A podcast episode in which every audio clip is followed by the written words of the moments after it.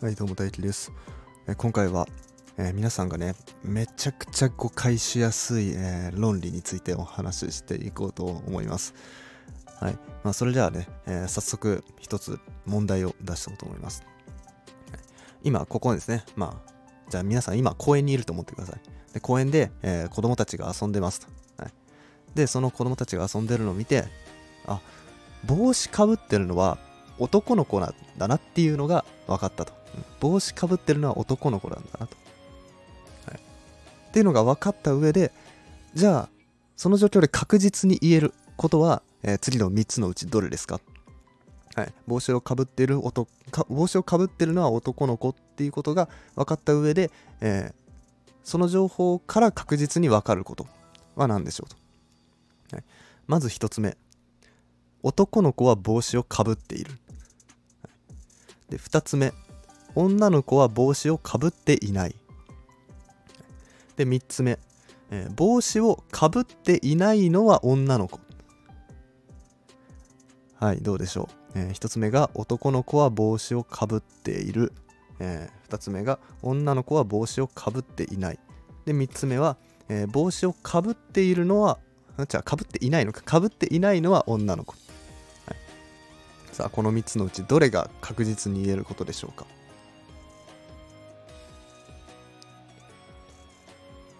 はい正解はですね2番です、はい、これね結構直感的にはねえそうなの？っていうね感じになると思います。多分僕もねこの問題最初に出されたら 1番って答えちゃいそうな、ね、気がするんですけどこれよくよく考えてみるとこれ2番が、え確実に言えることなんですね、じゃあ、えーそれぞれ説明していきましょう、えーまず1つ目、えーこれねなんか直感的にこれ選んじゃいそうですけど男の子は帽子をかぶっている、はい。これなぜ間違いかっていうとこれ最初分かってるのは帽子かぶってるのが男の子なんですよね。うん。で帽子をかぶっていない男の子がいるかもしれないわけです。そう男の子は全員帽子をかぶってるわけじゃなくて帽子をかぶってるのが男の子だったわけで、うん、帽子をかぶってない男の子もいるかもしれないですね、うん、いたとしたらこの1番、えー男の子は帽子をかぶっているっていうのは間違いになっちゃうわけなんでこれは確実には言えないってことで×と。まあもちろんこれが成り立つ場合もありますよ。もし帽子をかぶっていない男の子がいなかったらこれ一成り立ちますけどでもどんな状況でも成り立つかって言われるとそうじゃないですね。帽子かぶっていない男の子がいるかもしれないわけですから、えーじゃあ,、まあ2番はね、まあ、正解なんで飛ばして3番がなんで間違っているか、えー帽子をかぶっていないのは女の子。うん。はい、これもなぜ間違いかっていうと、まあ、さっきと一緒ですね、えー帽子をかぶっていない男の子がいるかもしれないからですね、はい、帽子をかぶっていないのは全員女の子かって言われるとその帽子をかぶっていない男の子がいるかもしれないからこれも確実には言えない、はい、というわけで、えー残った2番が、えー正解になります、えー女の子は帽子をかぶっていないっていうのが正解ですはいでこれがね、まあ、正解になる理由としてはですね、まあ帽子をかぶっているのは全員男の子なわけですよ。うん、ってことはこれ女の子が帽子かぶってたらダメじゃないですか。うん、帽子をかぶってるのは男の子だ。うん、あもしかしたらこれ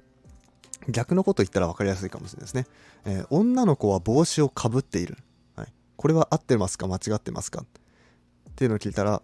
帽子かぶってるのは全員男の子なんだから、えー女の子が帽子かぶってるわけないでしょっていうふうに言えるわけです。ってことは女の子は帽子かぶってないわけです。はい、ちょわかりましたかね ちょすごい感覚的な説明になっちゃいましたけど。はい、で今回ねこのあー質問っていうか問題で言いたかったのはですね。これあのまずえっ、と帽子をかぶっているのは男の子っていうこれは A ならば B っていう形のえ論理構造をしたものになります、うん。A が帽子をかぶっている。で B が、え男の子。だ、うん。だから A ならば B と。帽子をかぶっているならば男の子ですよと、で、えー、とこれと、えー対比されるのがまず A ならば B のこの A と B を入れ替えた B ならば A っていう形、はい。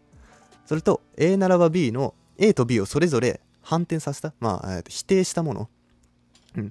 A でないならば B でない、うん、っていうものとあとは否定して場所を入れ替える B でないならば A でないっていうね、この3つのパターンが、えーまあ、この A ならば B からの派生で考えられるわけですね、はい、で今回の問題は、まあ、それぞれ、えー、それになってたとえー、っと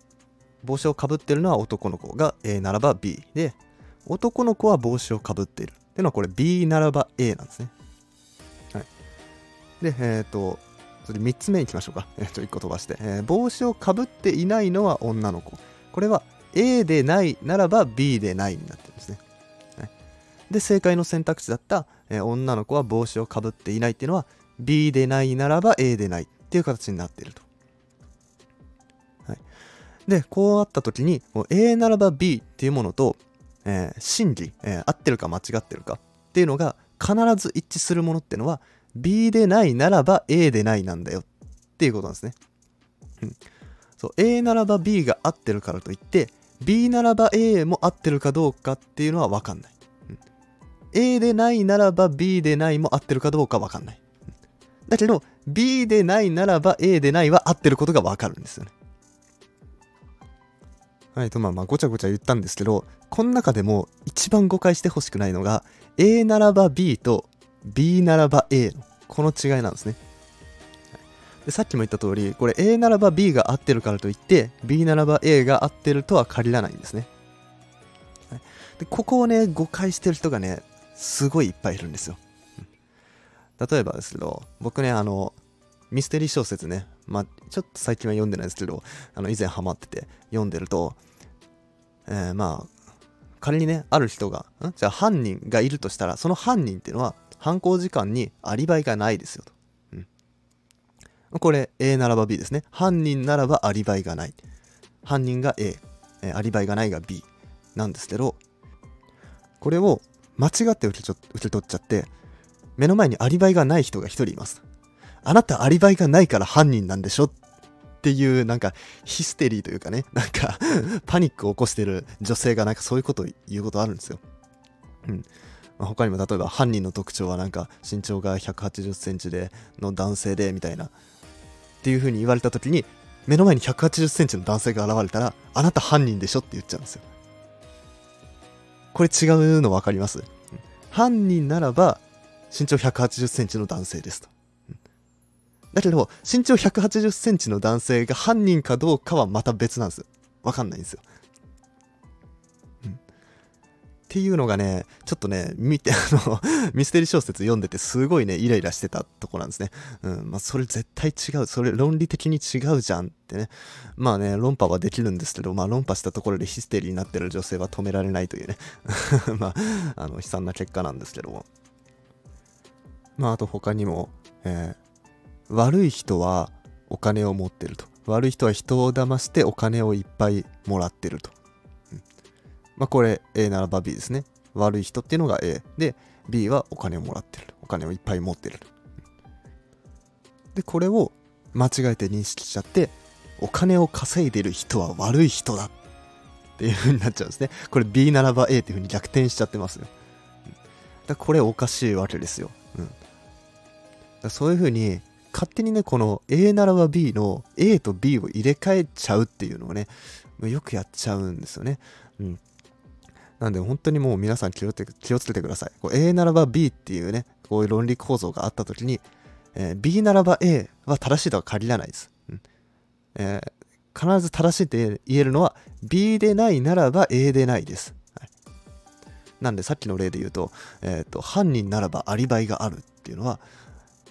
えー、アリバイがない人は全員犯人かって言うとそうじゃないですね。うん。で、アリバイがある人は犯人じゃない。これは言えるんですよ。うん。わかりますかね？うん。犯人ならばアリバイがない。ならいいですよ。これ、これが仮に成り立ったとしましょう。なんかアリバイトリックとか使ってなかったとして、犯人ならばアリバイがないが成り立ってたとしましょう。そしたら、確実に言えることは、アリバイがない人は犯人じゃないってことは言えると。これだけは確実に言える。他は合ってるかどうかは分かんない。うん。そうですね。ここで重要なのが、この、合ってるかどうか分かんないなんですよね。その、えっと、こう論理学で言う時の、この否定、えーえーこれは間違ってるっていう時は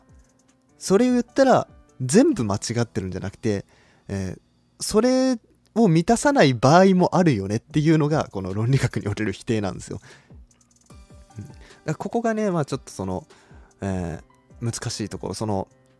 その一般のね、なんだろう、間違ってるっていうこととのちょっと、えー違いがあるんですけど、うん、その、論理学で間違ってるって言った時は、そのパターンもあるけど、そうじゃないパターンも、えーあるよねと、うん、いうことなんで、うん、だからさっきのパターンも、えー例えば目の前に、えー、と犯人は180センチ身長180センチの男性ですって言った時にで目の前に180センチの男性が現れました、うん、でその人が犯人の可能性も本当にあるわけですよ。その人が本当に犯人の可能性もあるんですけどでも犯人じゃない可能性もあるよねと、うん、そう。そこを考慮していないっていうのが、えーまずいよねっていうことなんですよね、うん。はい、というわけでですね、あの皆さんこの A ならば B のね、この A と B を勝手に入れ替えちゃって、それを正しいと思い込んじゃうっていうのは、ちょっと危険なんでね、えーその B ならば A が成り立ってない可能性もあるっていうね、ところを、えーちょっと頭の片隅にでも置いといてもらえたら、まあなんか今後何かに活かせるんじゃないかなというふうに思います。はい、というわけで今回は以上です。えーいいねやフォローなどお願いします。それでは、バイバイ。